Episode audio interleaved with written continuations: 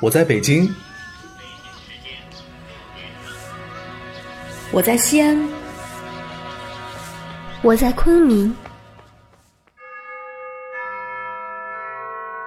我在长沙，我在广东，我在香港，我在柏林，我在西雅图，我在多伦多。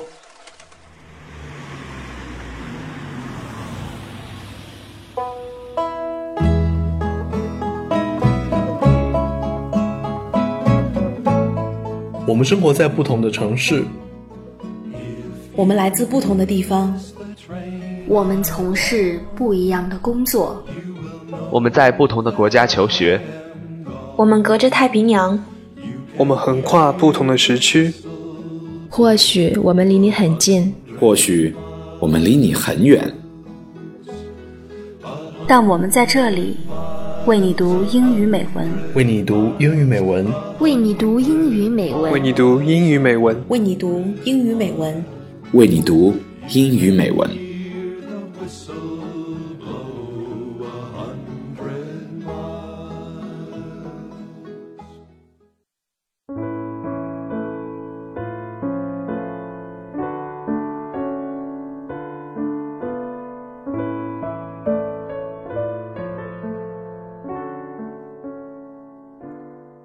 Buen día, chicos y chicas.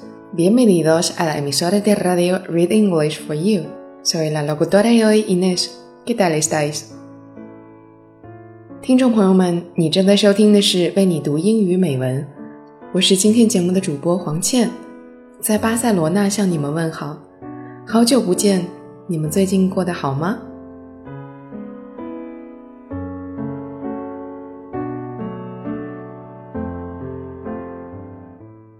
最近在微博上火了一封史上最具情怀的辞职信，说世界这么大，我想去看看。一场说走就走的旅行，对于上班族来说是奢望，但假期到了，是否有个正当理由打点行囊出发去远方了呢？但是要在某时某刻找到一个志同道合的他和你一起去猎奇。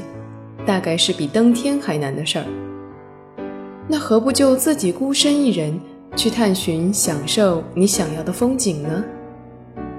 没有了形影不离的旅伴，有的只是入夏的暖阳、不期而至的风雨，还有一面之缘的陌生人、数不尽的好风好景，以及乱入镜头的懒猫。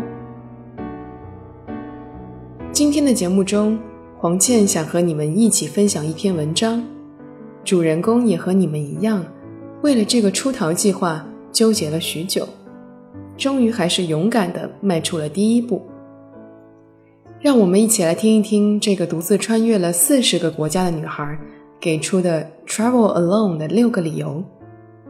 趁你我还年轻，艳阳还未苏醒，栀子花初放，整装上路吧。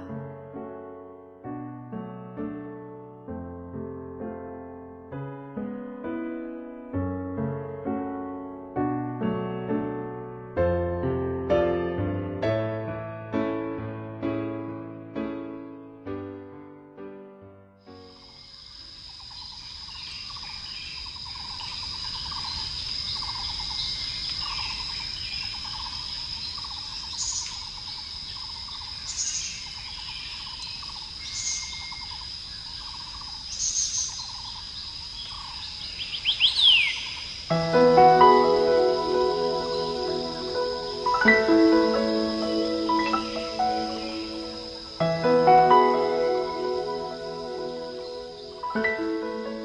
always had the impression that time was passing too fast, that I was not fulfilling my potential, and that I was lost in the world, which I was struggling to get to know even in a small part. I always wanted to travel, but I didn't know how to start. I was insecure about my own decisions, but first and foremost, I was afraid to be alone. One day, I just decided to finally leave all these concerns at home and go traveling by myself. I decided to book tickets to places I had never been pack my backpack, and escape to a new part of the world for almost a year. After visiting 40 countries, I can assure you that being your own captain while crossing into unknown lands is the most self developing experience it is possible to have. Let me explain to you why.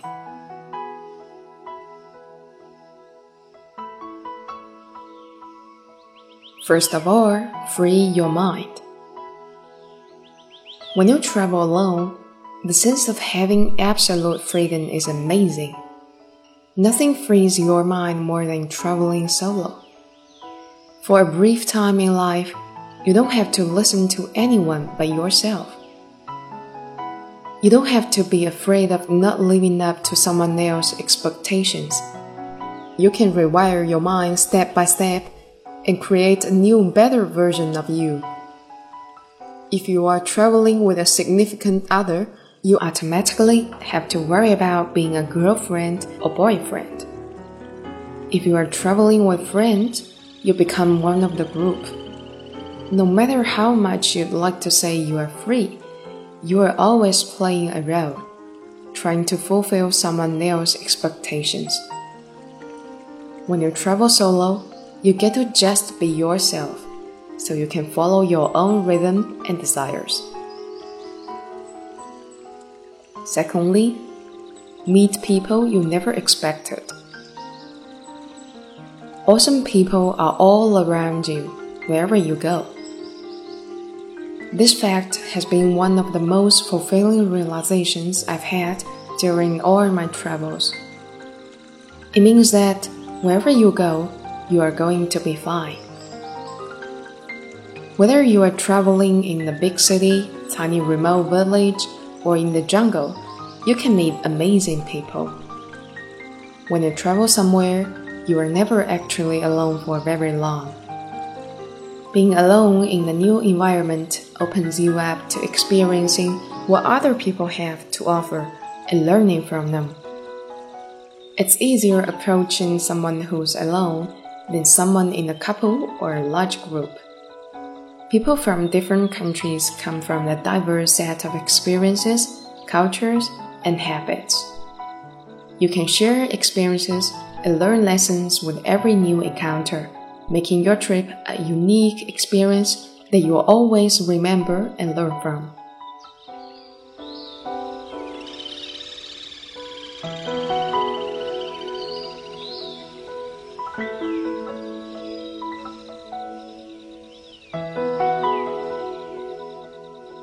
Third, expand your comfort zone.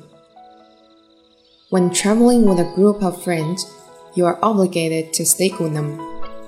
Of course, you can venture outside the circle, but your interactions with the environment won't be as dynamic or informative as when you are alone. When you travel solo, you have to plunge into each new environment and challenge yourself by significantly expanding your comfort zone every day. You may team up with complete strangers for some random adventure or go out for some social gathering, gaining valuable experience while opening yourself up to new points of views and habits. Fourthly, get inspired. Sometimes people don't seem that interesting at first but if you dig a little deeper, you will discover how much more they can offer you. When you travel, everyone has similar goals that bring them together. You meet people outside of their usual background. Everyone is anonymous and eager to share what they know. Be prepared to have some of the most inspiring conversations of your life with complete strangers. Fifth, boost your confidence and self esteem.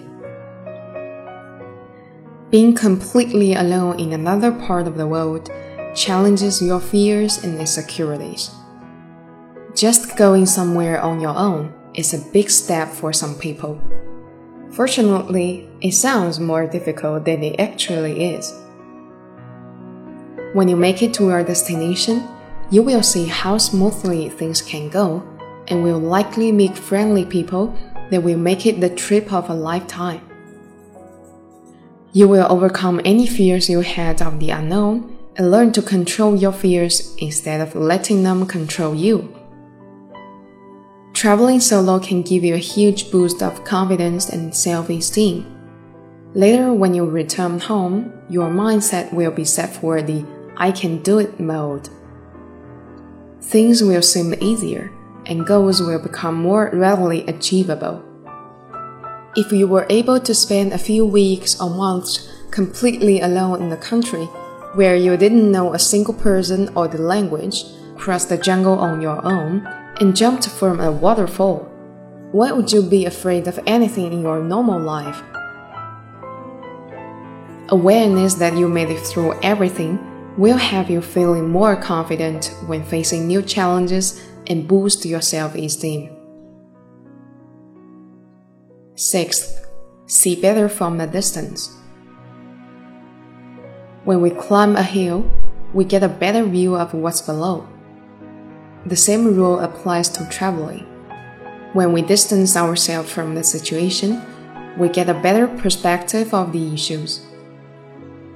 The problems that used to overwhelm us at home often seem meaningless when we are far away.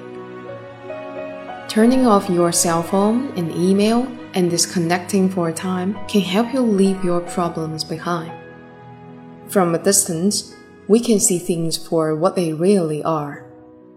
Without emotions clouding our vision, we can often come up with ideas and solutions for our problems that we'd have never thought of otherwise. “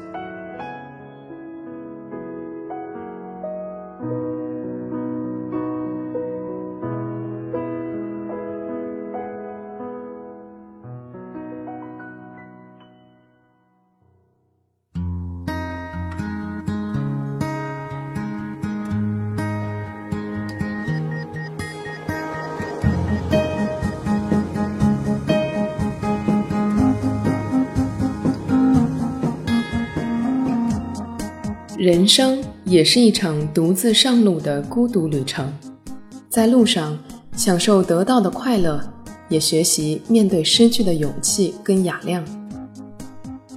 独自一人去旅行的理由千千个，重要的是找到让你终愿迈出第一步的一个理由，给身体和心灵畅快呼吸的机会，拥有一次独自冒险的经历。